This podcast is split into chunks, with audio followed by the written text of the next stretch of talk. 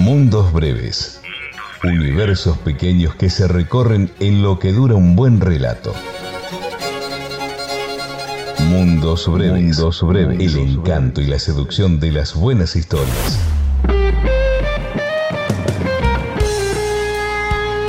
Una invitación a escuchar lo que alguna vez escritoras y escritores imaginaron para vos. A recorrer ese mágico sendero que va de la palabra escrita a la voz en el aire. Cerca tuyo, envolviéndote, habitándote. Mundos Breves. Una producción del 88.9 Radio Universidad Nacional de Luján. En Mundos Breves, Carlos Gioni te cuenta las historias.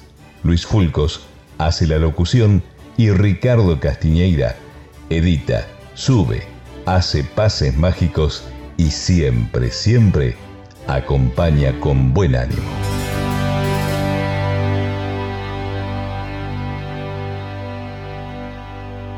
Очи черные, очи жгучие, очи страстные и прекрасные, как люблю я вас, как боюсь я вас, знать увидел вас я не в добрый час. Desde el aeropuerto de Ushuaia puede verse la ciudad recortada contra la montaña. Nuestro relator, ya de regreso, mientras espera en la enorme sala vidriada, se despide mentalmente de su amigo Nicolás. Y como las despedidas no le gustan, intenta la compañía de una morocha solitaria que espera junto a un carrión negro. Palabra va, palabra viene, la morocha que resultó llamarse Vladi le contó lo siguiente.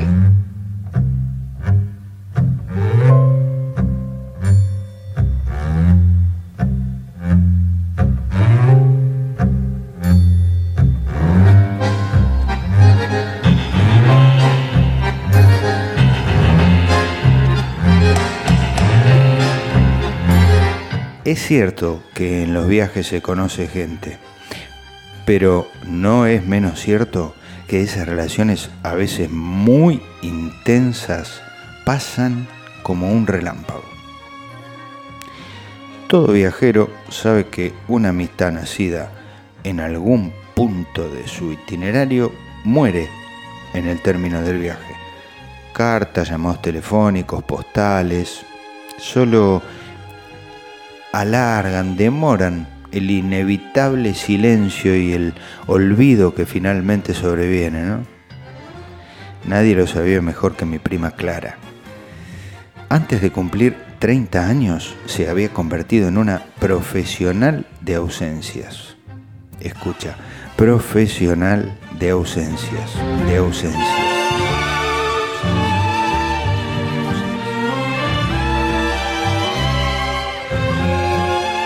No tengo imaginación para otra cosa, decía alegremente la familia que estaba alarmada por tanto viaje largo, caro. Así decía Clara, no tengo imaginación para otra cosa. Sin embargo, era explicable, muy explicable el asunto. Cuando Clara recibió la herencia del tío Sebastián, que era un ricachón que la quería muchísimo, solo conocía Mar del Plata, mi prima Clara. Así que un día Clara le explicó a Tito, el novio, un muchacho de Quilmes que tenía terror a los aviones. Mira, Tito, quisiera ver algo del mundo, ¿viste? Y después nos casamos. Entonces, Clara compró un lujoso tour a Oriente, Tailandia, Malasia, India. 40 días duraba el tour. Cuando volvió, pasó un fin de semana con Tito, le contó el viaje, una parte del viaje, hizo la valija y ese mismo lunes partió a Londres, donde empezaba un recorrido por el norte de Europa.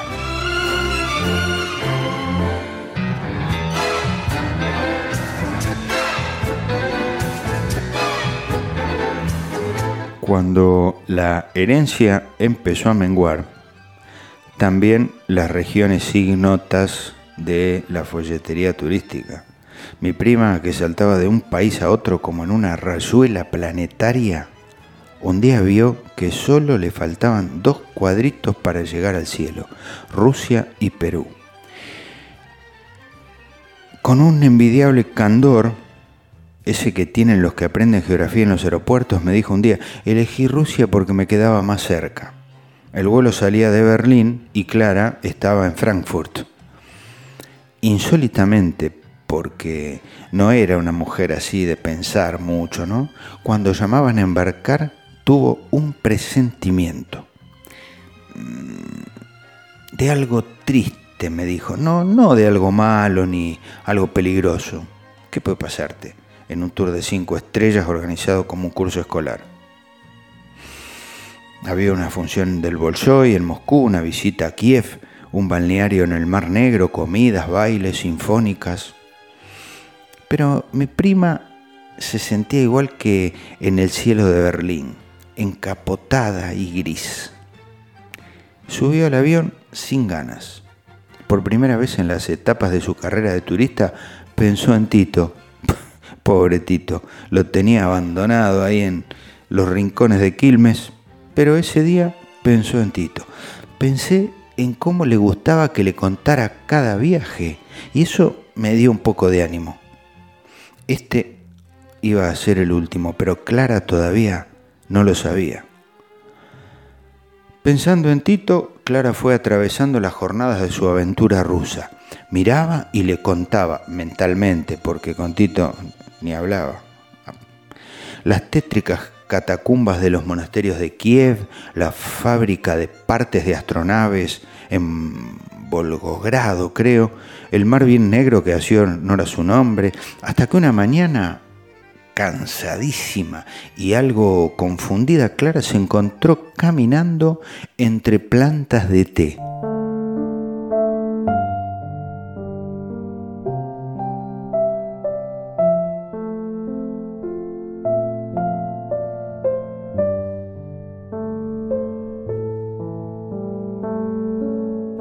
Yo, que nunca tomaba más que algún tensaquito, me emocioné en serio, me emocioné de una manera rara. Ese verde ondulante, el cielo azul, y la verdad sentí unas ganas de llorar. Estaba tan lejos de casa. Estaba en Georgia, le explicó su guía. Georgia. A Clara le daba igual el nombre. Quería volverse a Buenos Aires. No sabía muy bien por qué. No había motivo, la verdad. Solamente esa extraña congoja al ver la plantación de té como si la belleza del paisaje le desgarrara el alma.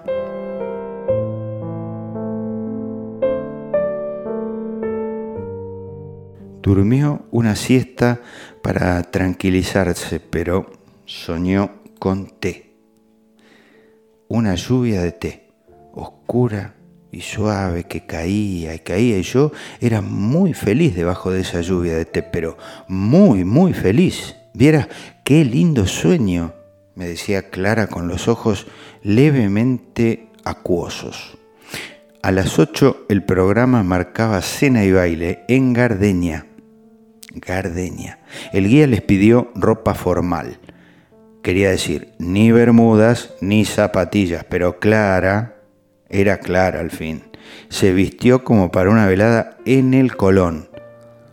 La verdad que no era nada fea para su edad. Tenía ese pelo rubio, brillante, esos ojos grandes, una delgadez graciosa, algo torpe. ¿Viste como de chica que no termina de crecer?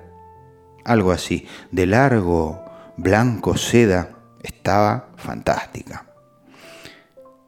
Estaba muerta de vergüenza, me dijo. El Gardenia era una confitería, pero más bien de club social y deportivo, con la gente del barrio, familias, chicos, haciendo rueda los bailarines, miraban, aplaudían desde las mesas y yo, tan elegante, con esa facha tan ridícula. Al rato se olvidó, porque así era clara. En la fiesta inocente del Gardenia, en el salón iluminado a pleno, los parlantes tronaban música vieja rock and roll de Bill Haley, lentos de los plateros, y los muchachos esperaban respetuosos el turno de sacar a bailar como en un cumpleaños de 15 de la década del 50. Clara esa noche fue un éxito, pero el guía, un joven con cara de viejo, estaba incómodo. Rezongaba y rezongaba que eso no era Moscú, que eso era Georgia, que era un lugar atrasado, que no se hiciera una idea equivocada de la diversión rusa, le decía Clara. Y agriamente bien agrio el tipo, con una mueca desdeñosa en la cara, seleccionaba de la cola de postulantes que se iba formando en la mesa de Clara a los mejor vestidos o a los más serios. Entre esos hubo uno que nunca pasó el examen. Lo noté a eso de medianoche, me dijo mi prima, quieto como una estatua, alto, de traje verde oscuro. Primero vi el traje, de ese color tan raro que le quedaba un poco chico, después los ojos, negros. Me hacían acordar a la canción Ochichornia, Ojos Negros.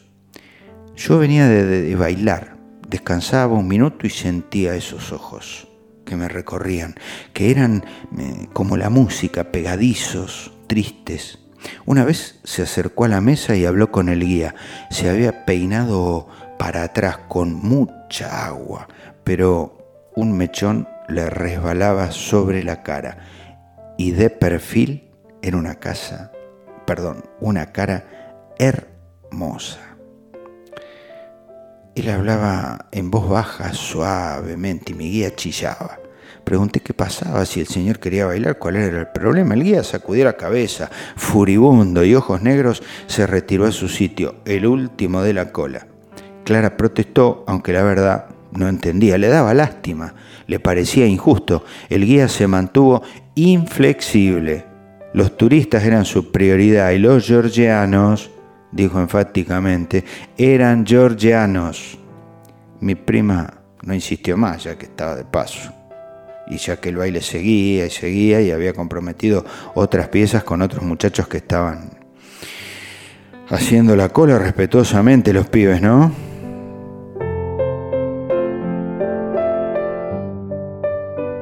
En un momento sintió que paraban la música y ella también paró.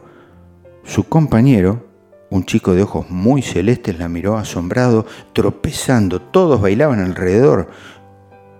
No era la música, era la ausencia. Ojos negros se fue.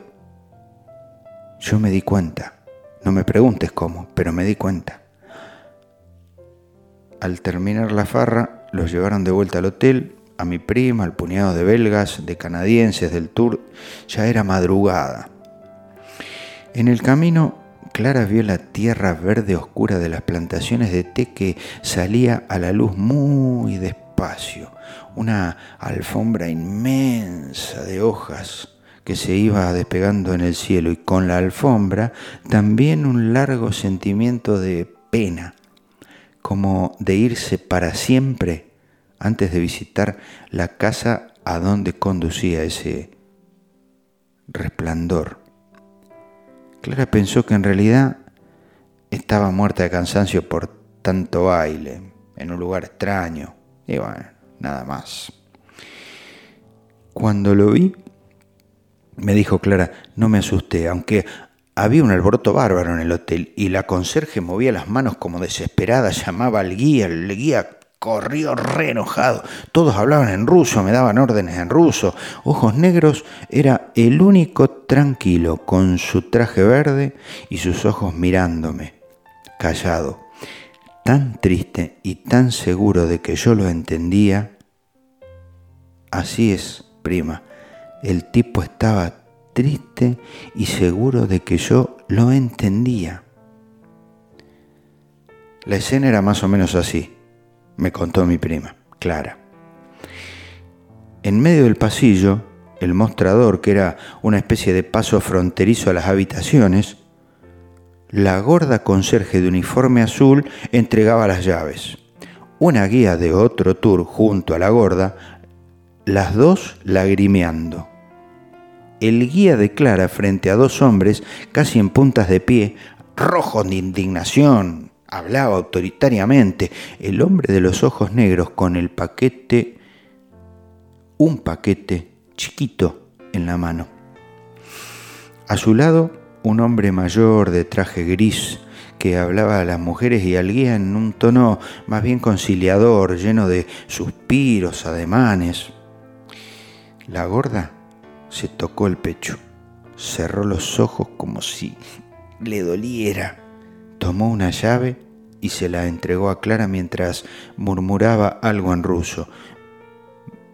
Pero mi prima la rechazó. Entonces el hombre mayor se dirigió a ella como suplicando. Traduzca, por favor, dijo Clara, y de muy mal modo el guía obedeció.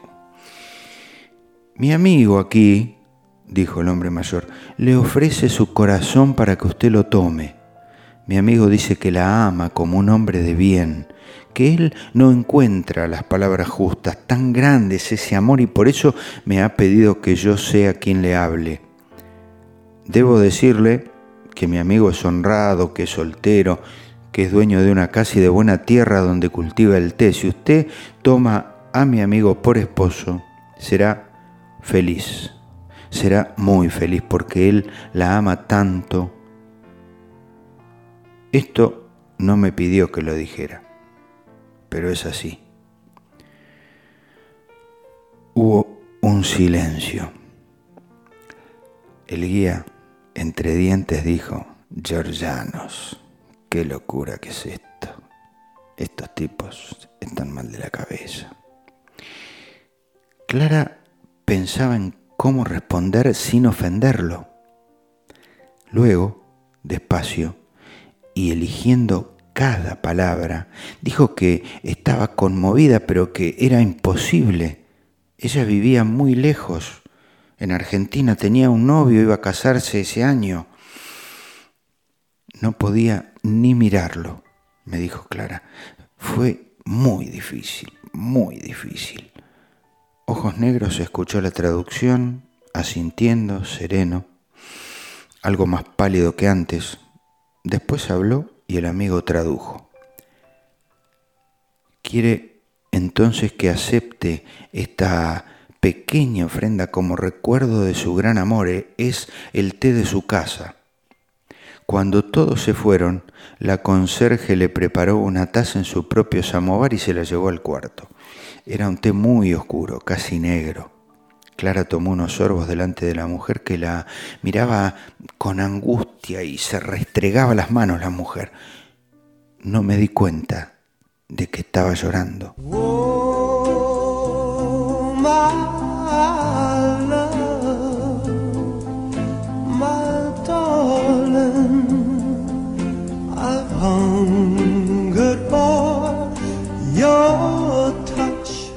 Mi prima Clara no volvió a viajar, nunca más.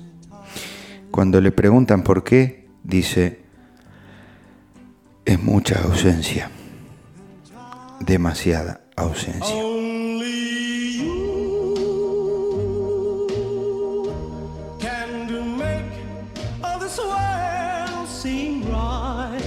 Tampoco se casó. Cuando le preguntaban por qué, decía, el hombre que me quiso vive en Georgia y Georgia está muy lejos. Mi familia sostiene que viajar no siempre es bueno para todo el mundo.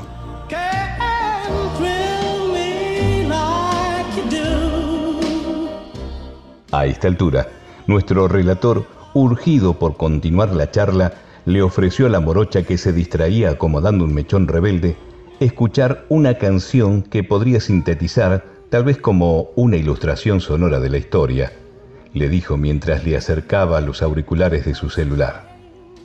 Entre nosotros, lo que puede hacer un hombre por el amor de una mujer es infinito. En fin.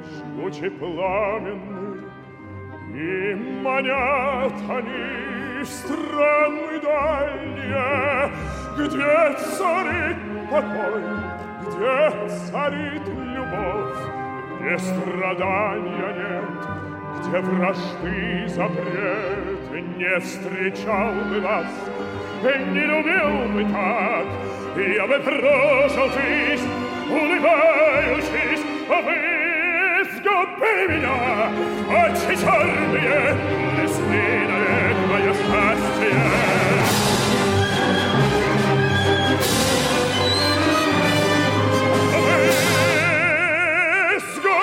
меня, очи черные,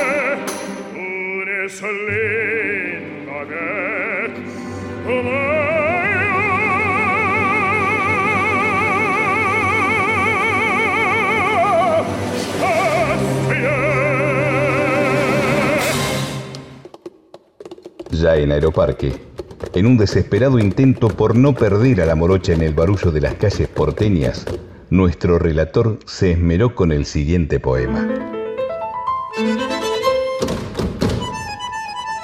Por mirar el otoño, perdía el tren del verano.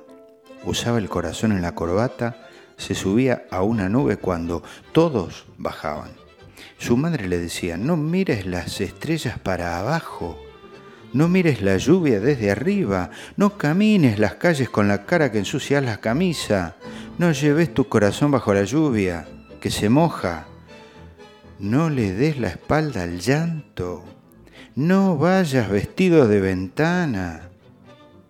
Mira a tu primo, el recto, que duerme por las noches. Mira a tu tío, el justo, que almuerza y se sonríe. Mira a tu primo, el probo. Puso un banco en el cielo. Tu cuñado, el astuto, ahora alquila la lluvia. Tu otro primo, el sagaz, es gerente en la luna. Tenés razón, mamá, dijo el boludo, y se bebió una rosa no seré más boludo. Y se bajó del viento, seré astuto. Y dio vuelta una estrella para abajo y se metió en el subte y quedaron las gaviotas en el río.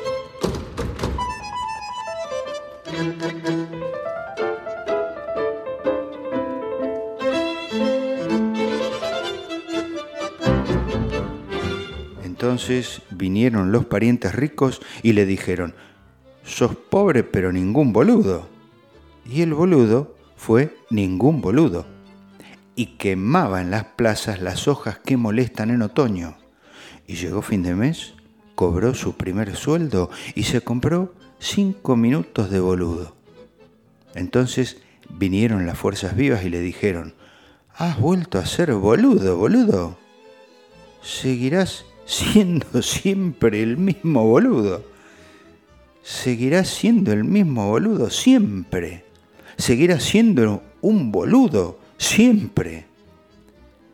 Tenés que dejar de ser un boludo, boludo. Y medio boludo, con esos cinco minutos de boludo, dudaba entre ser ningún boludo o seguir siendo boludo para siempre. Y subió las escaleras para abajo, hizo un hoyo en la tierra, miraba las estrellas. La gente le pisaba la cabeza y le gritaba, ¡Boludo! Y él seguía mirando a través de los zapatos.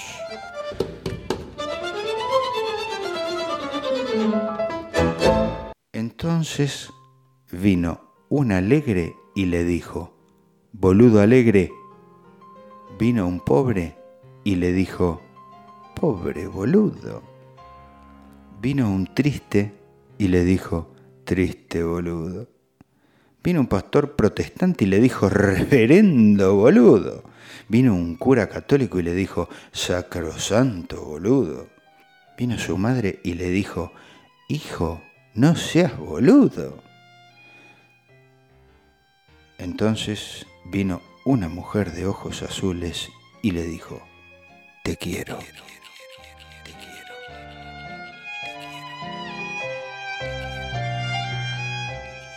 No sabemos lo que pasó, pero hace varios días que nuestro relator está ilocalizable.